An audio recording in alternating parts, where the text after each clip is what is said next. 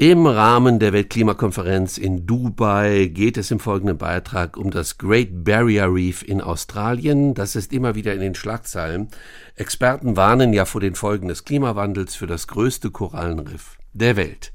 Es ist 2300 Kilometer lang und besteht aus 3000 Einzelriffen. Und an dem Great Barrier Reef lässt sich genau ablesen, wie widerstandsfähig die Natur wirklich ist. Vor wenigen Tagen fand unter Wasser ein Naturschauspiel statt, an dem Meeresbiologen ebenfalls die Gesundheit des Riffs ablesen können.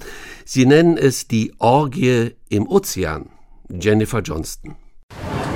Mit einem Boot geht es raus zum Riff. Meeresbiologin Jordan Drake schaut auf die Wellen. Gleich wird sie einer Gruppe Touristen die bunte Unterwasserwelt zeigen. Fische, Schildkröten und besonders Korallen.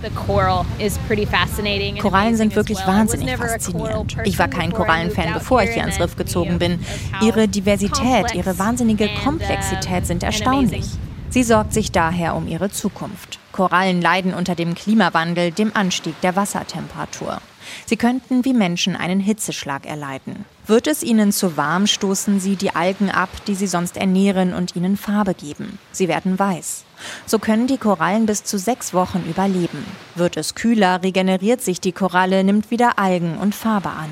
Korallen seien sehr anpassungsfähig. Was jedoch beängstigend ist, ist der Trend, dass die Massenbleichen in kürzeren Abständen passieren, was es den Korallen schwerer macht, sich zu erholen.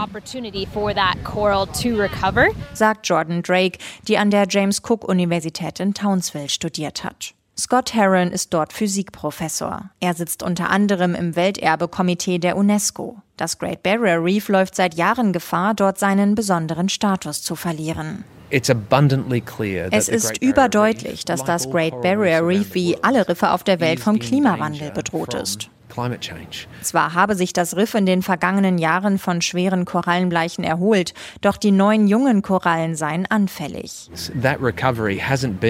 Die Erholung basiert nicht auf den langsam wachsenden großen Korallen, die das Fundament des Riffs bilden. Gewachsen sind die schnell wachsenden, uh, verzweigten, schönen Korallen. Aber das sind auch die Korallen, die am anfälligsten für die nächste Hitzewelle sind. Die Hitzewellen reduzierten das Wachstum, die Fortpflanzung und führten langfristig zum Tod der Korallen. Meeresbiologen und Korallenforscher in ganz Australien arbeiten daher daran, das Riff zu retten, mit allen Tricks. In Cairns im Aquarium gibt es ein Ersatzteillager fürs Riff. Jede Korallenart wird hier einmal aufbewahrt.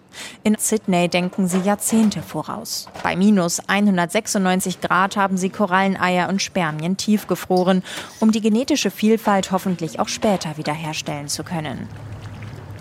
In der Natur vermehren sich Korallen nur einmal im Jahr. Anfang Dezember an einer Vollmondnacht war es gerade wieder soweit.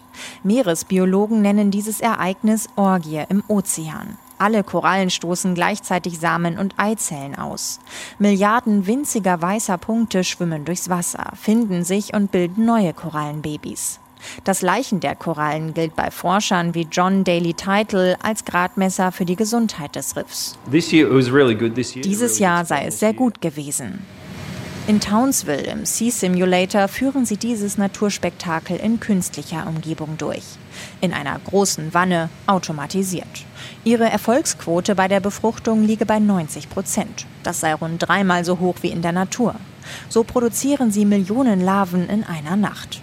Es sei wichtig, dass die Technik so einfach sei, dass sie in jedem Teil der Welt zum Einsatz kommen könnte, sagt Michaela Nordborg.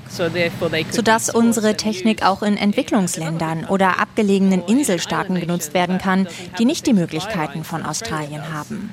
Ihre Kollegin Annika Lemp forscht an Korallen, die Hitze besser vertragen. Dafür kreuzt sie verschiedene Korallenarten. Wir versuchen, Eier und Spermien von verschiedenen Korallen zu sammeln und daraus Babykorallen zu züchten, die hitzeresistenter sind.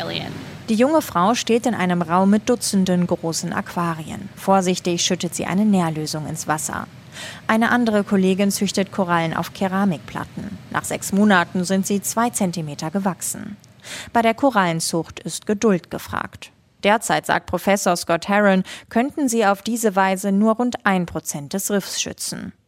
Er hofft diesen Sommer auf kleinere Zyklone, die dem Wasser Hitze entziehen. Das könnte dem Riff das Leben retten. Denn in den kommenden Monaten droht dem Naturwunder wieder ein heftiger Schlag. Das Hitzephänomen El Niño steht vor der Tür. I'm just looking at the data. That's what we do in science. Ich schaue mir die Daten an. Das ist es, was wir in der Wissenschaft tun. Und die Daten sind eindeutig. Es wird wärmer. Die Erwärmung wirkt sich auf die Korallen aus, führt zur Korallenbleiche und zum Korallensterben. Und wir beobachten, dass dies immer häufiger und heftiger geschieht.